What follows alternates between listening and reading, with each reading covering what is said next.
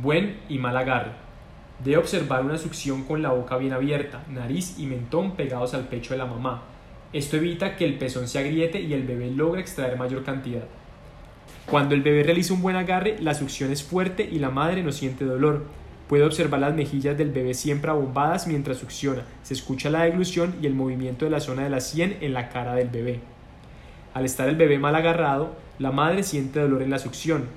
No se aprecia que ingiere las mejillas se desinflan al succionar, el bebé suelta el pecho y muestra incomodidad. Esto puede causar grietas o heridas en el pezón. Además, no se produce un buen vaciamiento del pecho, lo que conlleva a procesos más complejos que pueden desencadenar en mastitis y abscesos.